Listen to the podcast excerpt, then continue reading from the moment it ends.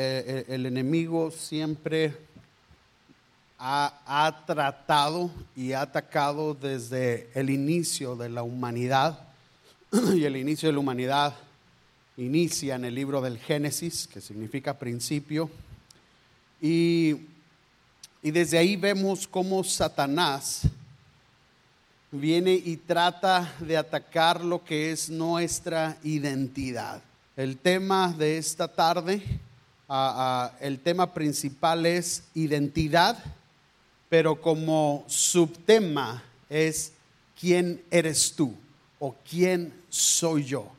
Y, basándonos en lo que te comento, y quiero que abras tu Biblia conmigo en Mateo capítulo 4, vamos a ver, vamos a leer ahí este, algo interesante que a lo mejor hemos escuchado, pero quiero que lo veamos del punto de vista, como lo acabo yo de mencionar ahorita, de cómo en ocasiones Satanás ha tratado de alguna manera robar nuestra identidad. Cada uno de nosotros fuimos, fuimos creados con un plan y con un propósito en nuestras vidas. Y, y es, a eso se le llama llamado. Entonces cuando Satanás viene y roba nuestra identidad, está robando también nuestro llamado y por lo tanto no podemos llegar a cumplir los planes y propósitos de Dios ¿Por qué? Porque Satanás nos ha robado, nos ha robado eso. Eh, y quiero que leamos Mateo capítulo 4, vamos a leer algunos versículos para poder entrar a lo que es la palabra. Mateo 4, versículo 1 dice, entonces Jesús fue llevado por el Espíritu al desierto para ser tentado, ¿por quién dice? Por el diablo. Y después de haber ayunado 40 días y 40 noches, tuvo hambre. Híjole, a nosotros después de seis horas de haber comido ya nos da hambre otra vez, ¿verdad? y Jesús dice, después de 40 días y 40 noches, dice, y vino a él el tentador y le dijo, fíjate bien en esta expresión, si eres hijo de Dios, di que estas piedras se conviertan en pan. Y respondió Jesús, fíjate cómo responde Jesús, escrito está. Inmediatamente Jesús tenía la convicción en su vida de quién era Él. Porque viene Satanás tentando, inmediatamente atacando su identidad, diciéndole, si tú eres el Hijo de Dios. Y Jesús le contesta y le dice, hey, escrito está. Y continuemos. Quería hacer énfasis en eso para poder entender. Escrito está, no solo de pan vivirá el hombre, sino de toda palabra que sale de la boca de Dios. Entonces el diablo le llevó a la santa ciudad y lo puso sobre un pináculo del templo, o sea, lo más alto del templo, y le dijo, fíjate otra vez, si eres hijo de Dios, échate abajo, o sea, lánzate. Y luego Satanás, ¿cuántos saben que el diablo conoce la Biblia? Porque el diablo quiso contestarle como Jesús le contestó. Le dijo, escrito está, hablando Satanás, a sus ángeles mandará cerca de ti y en sus manos te sostendrán para que no tropiece con tu pie en piedra. Y Jesús le responde, escrito está también, le dice, no tentarás al Señor tu Dios. Este ha sido una situación, hermanos, desde inicio de la humanidad, donde el enemigo siempre ha querido venir a intentar atacar, como te lo dije ahorita, nuestra qué? Nuestra identidad. ¿Quién realmente somos tú y yo? ¿Y quién realmente somos tú y yo en Cristo Jesús? Mira, hay un pastor llamado Greg Rochelle, este pastor, ah, esto que te voy a comentar, esto es verídico, no es algo que estoy inventando, el pastor Greg realmente existe. Y estaba él con su niño de 5 o 6 años de edad y tenían una, una niña aproximadamente entre año y medio, dos años. Yo me lo imagino más o menos así, le da como, como el junior. Y, y la esposa le dice al pastor, le dice, mira hijo, voy a ir a la tienda a comprar para hacer de comer, te encargo a los niños. Y el pastor, se va a la pastora, el pastor se sienta, prende el televisor para ver el partido de fútbol y se sienta y se sienta a los dos, a los dos niños, Y el pastor se quedó bien picado viendo el partido de fútbol. Y de repente voltea y se da cuenta que la niña no está, la más chiquita, que estamos hablando de un año y medio más o menos. Y el pastor le dice a su hijo de 5 o 6 años, ve a buscar a tu hermana, ve a ver dónde está. Entonces el niño pega el grito ¡Ah! y viene corriendo con papá y le dice, papá, mi hermanita está dentro del baño y está toda llena de popó. Dice, toda la cara, los brazos, la pierna, la taza, el piso, las paredes, todo está lleno de popó. Y dice, dice el pastor que él dijo, y en la torre, ahorita que llegue mi esposa, me va a matar, porque me los encargó unos minutos. Y lo que sucedió, entonces dice el pastor que cuando va y entra al baño y ve que la niña sí estaba toda llena de color café y las paredes y la taza, el pastor empezó a vomitar, le dio asco. Y, en eso entra la esposa y dice, ¿qué está pasando? Y, el, el, pastor vómito y vómito. Y, la esposa sí entra, agarra a la niña y la quiere empezar a limpiar, pero lo interesante es que cuando la empieza a limpiar se da cuenta la mamá que no era popó.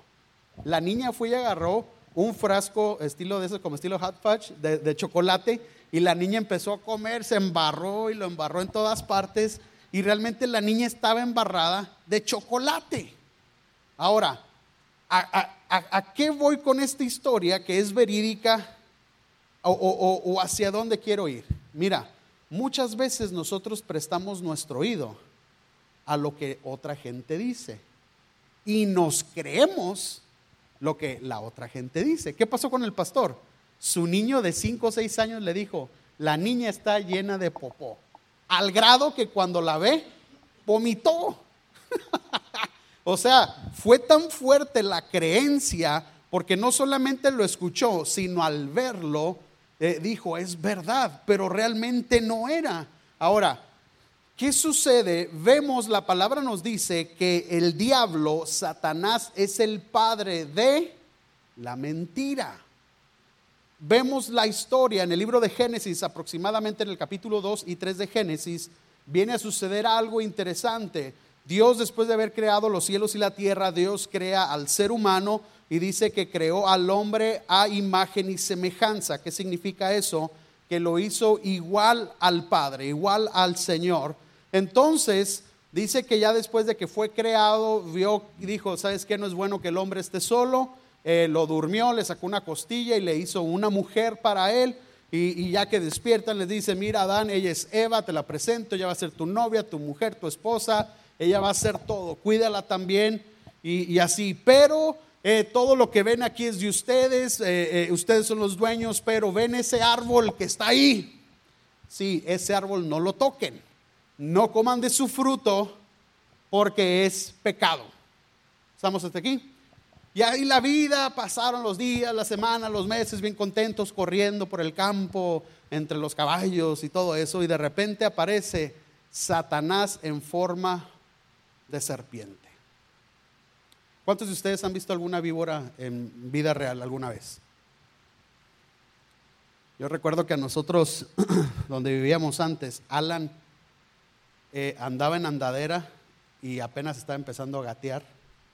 Y nosotros, era época como de abril, mayo, y abrimos la puerta para que entrara el fresco del aire, todavía no queríamos prender el aire, y se nos metió una víbora a la casa se nos metió la víbora y andamos queriéndolo yo, queriéndolo con la escoba y todo. Y se mete así en una esquinita de la cocina donde está la alacena y no la pudimos sacar.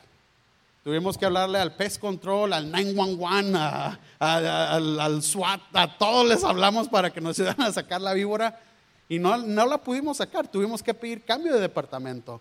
Porque yo no me iba a quedar a vivir en un departamento donde sé que hay una víbora y está en un agujerito y imagínense que me saliera en la noche y a lo que voy es esto, muchos de nosotros sabemos que una picadura de una, de una víbora puede ser letal. ¿Por qué? Porque es tanto el veneno, o hay diferentes tipos de venenos en diferentes tipos de víboras, que hay algunos que sí puedes tener una reacción, hay otros que no, hay otros que la mitad, pero hay algunas que te matan, es tan letal su veneno que te mata. Ahora, lo interesante de esta víbora del libro del Génesis, su veneno principal fue la mentira. Porque llega con Eva y le dice, hola, Eva, ¿cómo estás? Y bien sutil, dice la palabra que las víboras son así, bien sutil, y dice que llega y le dice, ¿quién eres? No, soy Eva y tú. Acuérdense que ellos le ponían los nombres a los animales, ¿no? Y, y empiezan a tener una conversación y la serpiente le dice, oye, pero ¿por qué no comes de ese fruto, de ese árbol? No, es que Dios nos dijo que no comiéramos. Ah, ¿y, por qué? No, pues no dijo nada más, dijo que era pecado. No, es que Dios no te quiso decir porque si comes de ese fruto vas a ser como Dios. ¿Qué empezó a suceder? Eva le prestó oído a lo que la serpiente estaba diciendo. Prestó oído al grado de que cayó, va con el esposo y le lleva el fruto, los dos comen y se dan cuenta que cayeron en pecado. ¿Por qué? Porque inmediatamente se encontraron los dos desnudos. Dice la palabra que aparece Jehová en escena y empieza a hablarles. Adán, Adán, y dice la palabra que los dos estaban escondidos. Y, llega el momento donde ya no puede más y sale Adán entre las hierbas y dice, aquí estoy Dios. Y Jehová le dice, ¿por qué te escondes? Y Adán le responde, es que tenemos vergüenza porque estamos desnudos. Y Jehová le dice, ¿y quién te dijo que estaban desnudos? En otras palabras, ¿a quién le prestaste oído. ¿Sí me estoy explicando? Y, y viene a suceder, hermanos, algo similar en nuestras vidas. ¿Por qué? Porque ahorita te acabo de decir que el enemigo es el padre de mentira y él quiere mentirnos a todos nosotros sobre de quiénes somos, sobre nuestra identidad. Nos miente a través de la televisión, nos miente a través de la radio, a través del internet, nos miente a través de nuestros amigos. Es más, nos miente a través del espejo. ¿Cuántas veces nos hemos visto en un espejo y decimos, qué feo está este cuate? o sea, uno mismo, ¿a poco no a veces nos decimos, y estoy bien flaco, estoy bien gordo, estoy bien alto, estoy bien chaparro? Eh, eh, eh, y nosotros mismos a veces hasta nos empezamos a autocriticar malamente y, empezamos a prestar oído lo que nos dicen en la escuela, lo que nos dicen en el trabajo, y caemos como Adán y Eva porque a veces nos importa más lo que la gente pueda decir o piense de nosotros que lo que la palabra dice de nosotros. ¿Cuál fue la respuesta de Jesús cuando empezó a ser atacado? Escrito está. ¿Sí estamos hasta aquí?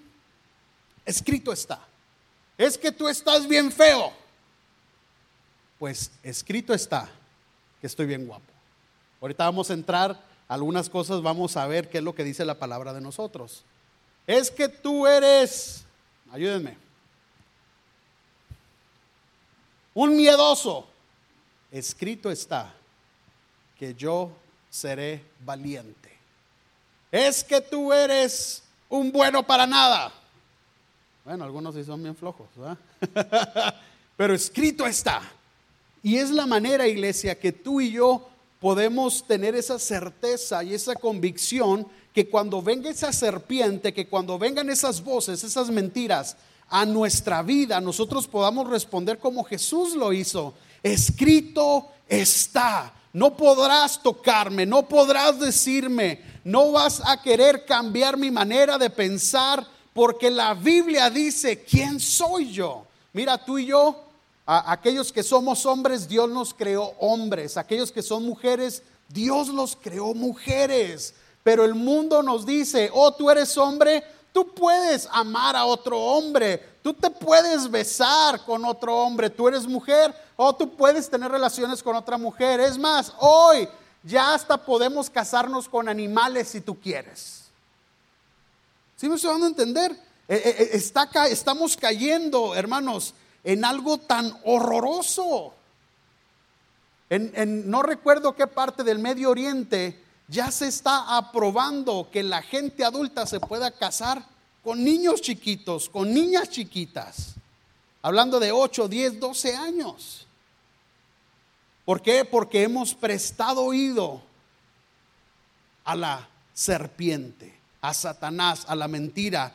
Y, y tú tienes derecho, cierto. Tú tienes derecho a amar y hacer lo que tú quieras. Sí, es cierto, yo tengo derechos. Sí me estoy explicando. Pero obviamente si no estamos en la palabra, vamos a seguir prestando oído. Pero si sabemos quién realmente somos, nosotros podemos decirle a esa serpiente, podemos decirle a esas voces, no, no, no, no, no, no, no, mira, yo soy lo que la palabra dice que yo soy. Si me explico, hermanos, hasta aquí? Satanás, cuando atacó a Jesús, atacó primeramente su identidad, diciéndole, si eres el Hijo de Dios, asimismo nos quiere atacar a nosotros. Hey, ¿cuántas cosas han marcado nuestra vida desde la niñez o adolescencia o juventud? Que nos dijeron, que hemos escuchado. porque a veces no queremos hacer cosas por pena, por vergüenza. El domingo pasado hablé sobre el miedo, que a veces el miedo nos detiene, incluso nos limita a obtener ciertas bendiciones. Pero también el escuchar lo que dicen y lo que hablan, y a veces lo que dicen sobre nosotros nos afecta de una manera terrible. Asimismo, Satanás quiere atacar nuestra identidad. ¿Por qué? Porque si él sabe que si logra atacar nuestra identidad, va a quitarnos, yo se los dije ahorita al inicio, nos va a quitar también nuestro llamado. Satanás logra quitar nuestra identidad, está quitando nuestro llamado. Primero Satanás ataca a Jesús en su identidad, diciéndole, si eres el Hijo de Dios. Número dos, lo ataca en sus acciones si eres el Hijo de Dios, dice, convierte estas piedras en pan. De igual manera, nosotros, el diablo constantemente viene a atacar nuestra identidad en base a nuestras acciones. Pero Jesús no se puso a pelear con acciones, sino que le dijo, mira, escrito está. Jesús peleó con la palabra.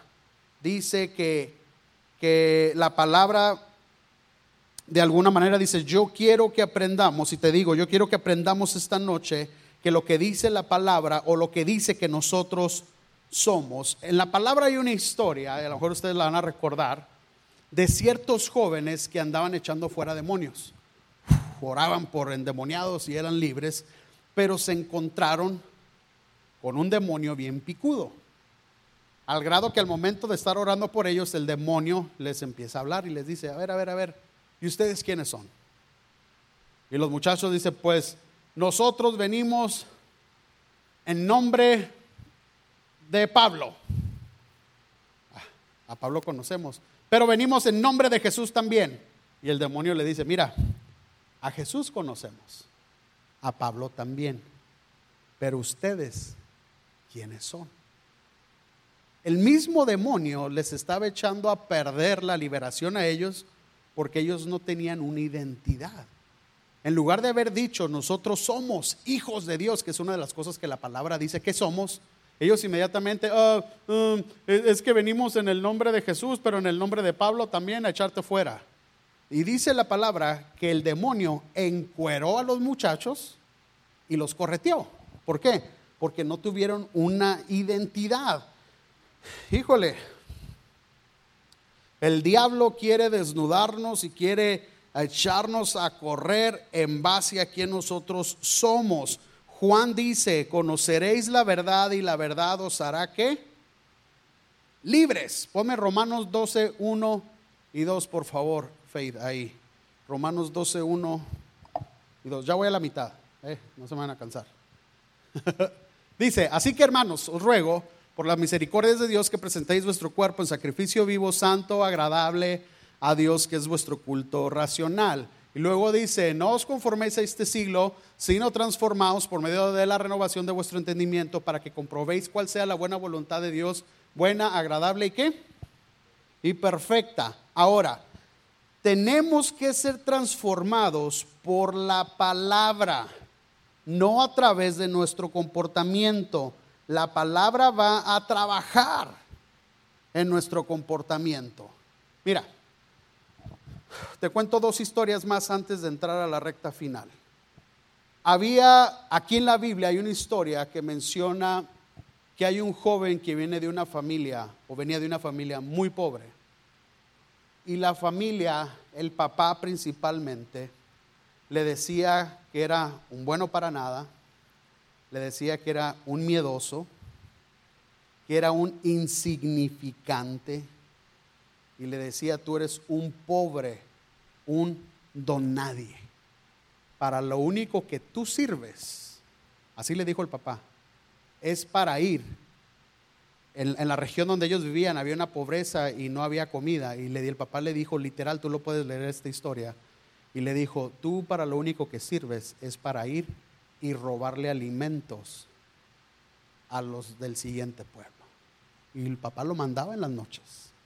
Y entre las caballerizas, entre los pastizales, aprovechaba el momento para poder robar maíz, para poder robar trigo, alimentos y regresar a casa y traer alimento y el papá siempre le decía lo mismo, lo menospreciaba, eres un bueno para nada, tú no sirves, tú no esto, tú no aquello, y luego un patín en el trasero, y órale, vete a robar y tráenos comida nuevamente. Y estuvo haciendo esto por años. Hasta que llegó el momento, fíjate qué interesante esto, estando él escondido para poder robar, se le aparece un ángel y este ángel le dice, ¿qué estás haciendo aquí? Pues mi papá me envió para robar alimento. ¿Pero por qué? Es que mi papá me ha dicho que yo soy un don nadie, que soy un bueno para nada, que soy un flojo, que soy honesto y que para lo único que yo sirvo es para robar comida y poderla llevar a casa. Mi papá me dijo que soy un temeroso y que soy un miedoso. Y el ángel le dice, ¿eso te ha dicho tu padre? Sí. Pues yo vengo de parte de Dios para decirte que tú eres un guerrero valiente y te necesitamos. ¿Sabes de quién te estoy hablando? Te estoy hablando de Gedeón. ¿Quién es Gedeón? ¿Alguno de ustedes llegó a ver la película 300? La de 300 la, película de 300 está basada en la historia de Gedeón. Era un personaje que nada más servía lo que su padre decía, que era para robar comida. Y llega el momento que el ángel de Jehová se le aparece y, y, Gedeón le empieza a decir, es que yo no sirvo, lo único para que yo sirvo es para traer alimento. Mi padre me lo ha dicho, ¿por qué? Porque soy un miedoso, ¿por qué? Porque soy un bueno para nada. Y, y el ángel de Jehová le dice, no, no, no, no, no, no. Eso es lo que el mundo te dice. Eso es lo que la serpiente te dice. Eso es lo que de afuera te han dicho. Pero Jehová dice que tú eres un guerrero. Y no un guerrero normal, sino un guerrero valiente. ¿Qué sucede después? Gedeón se arma de un ejército y, viene una, una de ellas muy mencionadas que vienen con cántaros prendidos con fuego adentro y logran ganar e, e, esa guerra, esa batalla, y después Gedeón va y conquista otro y va conquista otra ciudad, y, Dios lo empezó a usar. Dios no vio lo que la gente veía de, de Gedeón, no lo vio con los ojos de Gedeón, no vio las acciones de Gedeón, que era miedoso y temeroso, sino vio todo lo contrario. Dice Pablo, por la gracia de Dios soy lo que soy. Jeremías 1.5, por favor. Jeremías 1.5 nos dice, Dios, hermanos, está de alguna manera con nosotros y lo que queremos encontrar aquí. ¿Lo tienes o no lo, no lo encuentras? Sí, thank you. Dice, antes que te formase en el vientre, ¿qué dice ahí? te conocí. Ahorita cantábamos un canto, creo que fue el último, y dice, tú me conoces. Algo desde que antes de que me formaras o algo así. Es que como es nuevo casi no me lo sé. Dice, antes que te formase en el vientre, te conocí y antes que naciese te santifiqué y te di por profeta a las naciones. En otras palabras, Dios nos conocía. Isaías 62.2, por favor. Isaías 62, 2.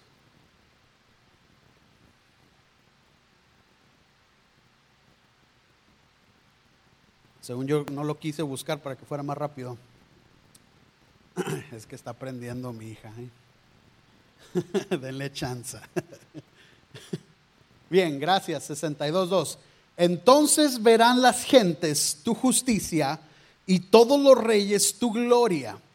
Y te será puesto, ¿qué dice ahí? Un nombre nuevo, que la boca de Jehová nombrará. Entonces, ¿quién va a dar ese nombre nuevo? Jehová. Ninguno de aquí de ustedes se llama Jacob. Ok, para darte este ejemplo. ¿Qué significa Jacob? Tramposo, ladrón, usurpador.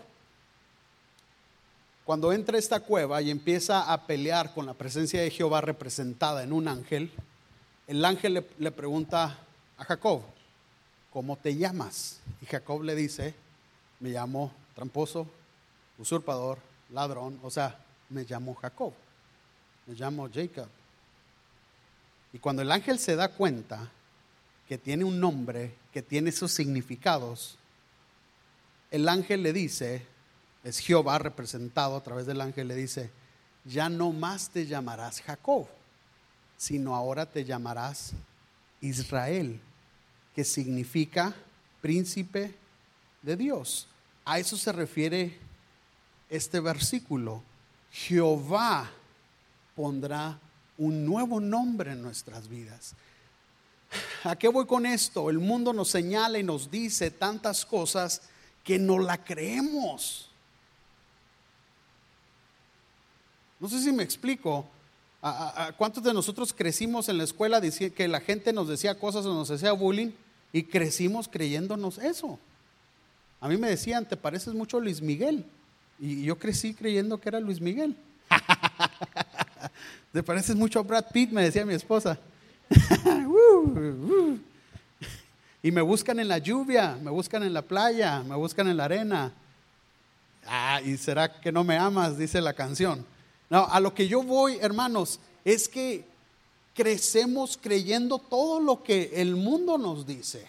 Pero cuando realmente nos debe de importar, es lo de que Isaías 62 dice, Isaías 62, 2, Isaías 62, 2, es que está platicando, yo no sé por qué está platicando allá. Dice, se será puesto por nuevo nombre. Mira, esta es la última explicación que voy a dar acerca de esto. En una ocasión un granjero se encuentra con un águila pequeña, un águila chiquita, sola en, el, en un nido llorando. El granjero va y le deja poco de alimento, se da cuenta que la mamá águila nunca regresó. Este granjero agarra el águila y se la lleva y la pone a que empieza a convivir con las gallinas, porque no tenía un nido para águilas, sino tenía nido para gallinas. Y pone esta águila con, con las gallinas y ¿qué empieza a suceder? El águila se empezó a creer gallina. Eran las 4 o 5 de la mañana y el águila le hacía y empezaba a comer eh, lo que, ¿cómo se llama lo que comen los, las, las, las gallinas? Maíz, alpiste, bopistle, algo así. Y, y, y, y, lo que pasa es que el águila creyó que era gallina. ¿Por qué? Porque creció con ellos, convivió con ellos, comió lo mismo que ellos, se levantaba a la misma hora que ellos. Eh, ¿Qué, qué, qué? y, se dormía a la misma hora que ellos, hasta que en una ocasión, comiendo como gallina con las demás, se da cuenta que por arriba de él, en en el reflejo en la tierra, se da cuenta que pasa un animal muy grande volando. Y el águila levanta su mirada y se da cuenta que lo que está volando arriba de él es un pájaro como él, un águila. Y, esta águila que está encima está volando alto y ve sus enormes alas y de repente esta águila que se cree gallina porque ha estado toda su vida entre las gallinas, empieza a levantar sus alas, se da cuenta que sus alas son más grandes que la de sus hermanas gallinas y, le empieza a hacer.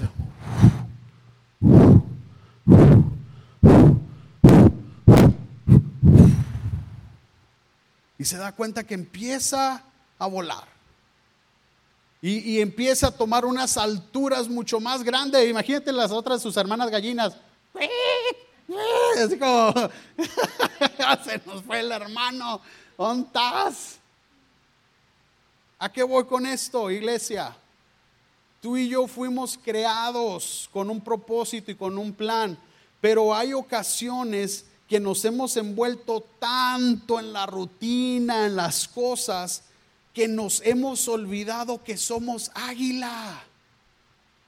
Y seguimos viviendo como si fuéramos gallinas. No estoy diciendo que son chickens todos o que somos chickens, no. Estoy diciendo que Satanás nos ha tratado de robar nuestra identidad. Y yo quiero darte aquí unos puntos rápidamente. Colosenses 1.27, faith. Colosenses 1.27. Me quedan dos pasajes bíblicos. Dice esto, y el otro va a ser Romanos 8.1 para que lo tengas ahí rápido. Colosenses 1.27.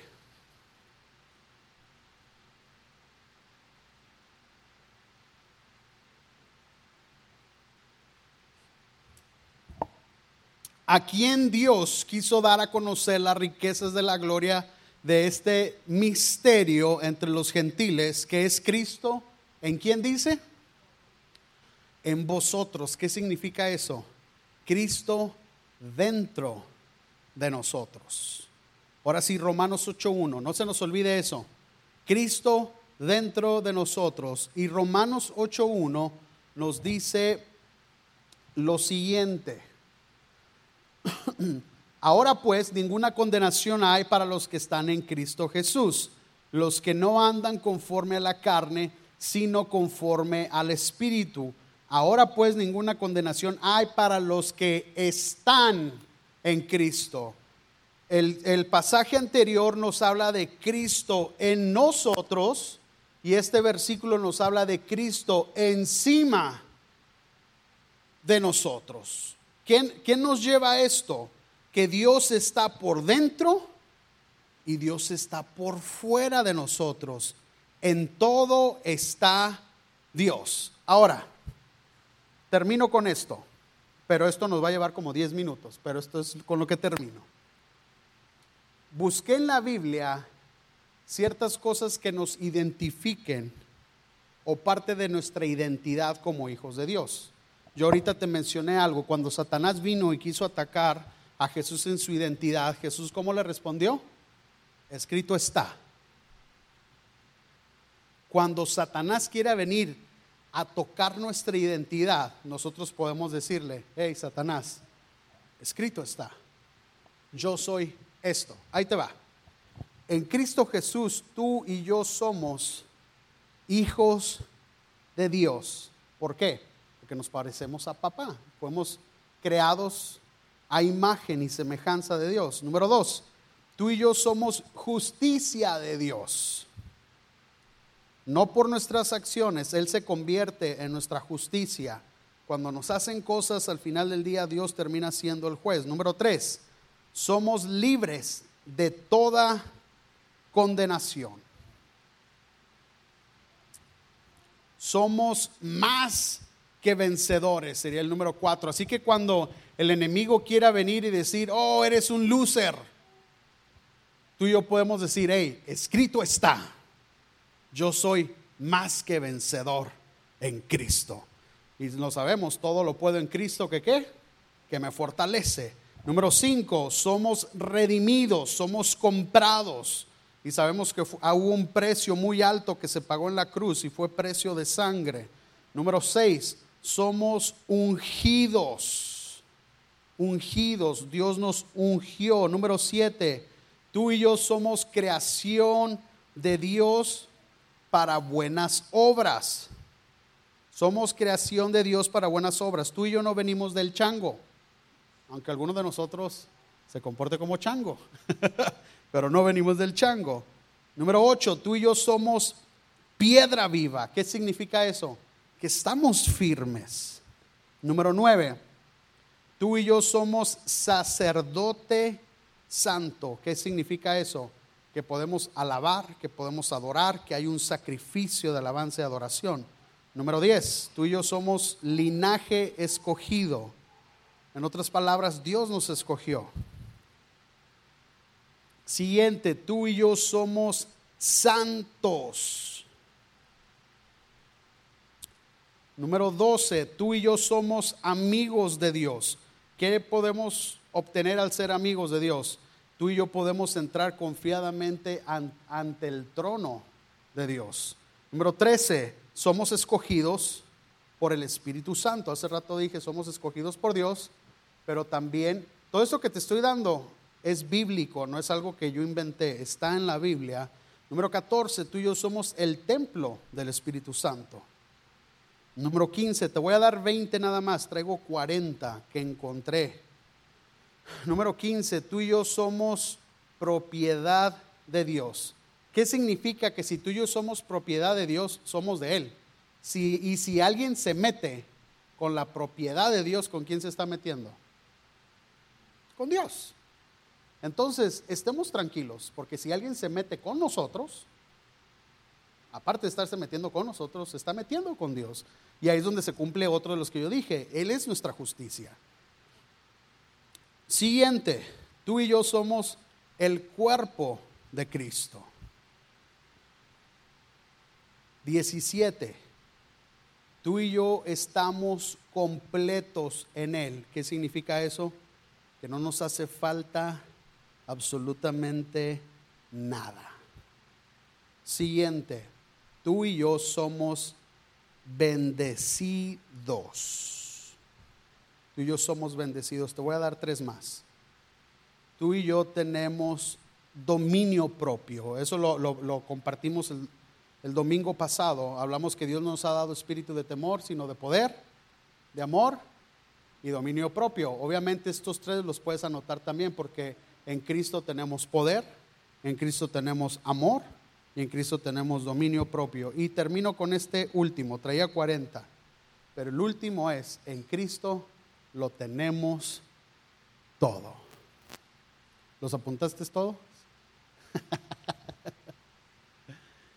en Cristo lo tenemos todo. Próximamente, cuando el enemigo quiera venir a nuestras vidas, a querer robar nuestra identidad, a querer robar de quién tú y yo somos. Tú y yo le podemos contestar al enemigo, hey, calmado, take it easy. Escrito está que tú no me puedes tocar. Escrito está, tú dices que yo soy esto, un perdedor, pero la palabra dice que yo soy un vencedor. Tú dices que yo soy un miedoso, pero tu palabra dice que yo soy un valiente. ¿Sí me explico? Cuando tú y yo conocemos quiénes somos ante Dios y qué es lo que la palabra dice que nosotros somos, podemos confrontar estas situaciones y tener la firmeza y la certeza en nuestro corazón de quiénes somos. Y si sabemos yo te dije al inicio, Dios nos creó con un plan y con un propósito. Ese es el llamado. Y si Satanás logra quitar nuestra identidad, va a quitar nuestro llamado. Pero si aprendemos a defendernos con la palabra, nuestro llamado se va a activar. Y ha llegado el momento de empezar a trabajar y activar a lo que Dios nos llamó y nos creó. Porque cada uno de nosotros Dios nos dio un don diferente, algunos por igual, pero nos dio un don, un talento y un llamado. Y eso es lo que Satanás quiere robarnos. pero nos lo va a robar ¿cómo? A través de la identidad. ¿Y cómo no lo vamos a permitir? A través de la palabra. Amén. Pongámonos de pie en esta tarde. Gracias por escucharme estos 30 minutos. Traté de ser lo más posible para ustedes. Corto, Padre. Te damos gracias, mi Dios, en esta tarde por la oportunidad, Señor, que tú nos has dado de poder estar en tu casa. Señor, sabemos que el enemigo siempre de alguna manera, si lo hizo con Adán y Eva, si lo hizo con tu propio hijo, cuánto y no más va a venir a querer y robar nuestra identidad, Señor, a nosotros, tus hijos también. Padre, es importante y es necesario que nosotros como hijos tuyos aprendamos y sepamos cómo defendernos cuando el enemigo, cuando en el trabajo, cuando en la escuela, cuando en la televisión, en la radio, donde quiera que estemos o escuchemos que venga la serpiente a querer hablar a nuestros oídos y decir, tú no sirves, tú no puedes, tú aquello, tú lo otro, recordemos quiénes somos en ti, qué es lo que tu palabra dice que somos nosotros en ti, Señor. Hemos visto cómo tú estás dentro y fuera de nosotros. Hemos leído cómo es que pertenecemos a ti y el cual, Señor, si te tenemos a ti, lo tenemos todos, Señor, porque tú estás con nosotros, tú peleas nuestras batallas, Señor. Danos esa certeza, Señor, de que cuando venga una vez más el enemigo a querer robar nuestra identidad, podamos decirle no más, porque yo sé quién soy. Y poder reprender al enemigo, poder reprender la duda, poder reprender la mentira que quiera venir a atacar nuestra vida, nuestro matrimonio, nuestra familia, nuestro trabajo, nuestro estudio y poder decir, sí podemos, sí podemos en el nombre de Jesús. A ti damos gracias y a ti damos gloria, Señor. Gracias por el mensaje de tu palabra, Padre, en el cual nos alimenta y nos lleva, Señor, todavía a creer y tener una certeza de quién tú eres y quién nosotros somos en ti, Señor. Gracias en el nombre de Jesús. Amén. Y amén.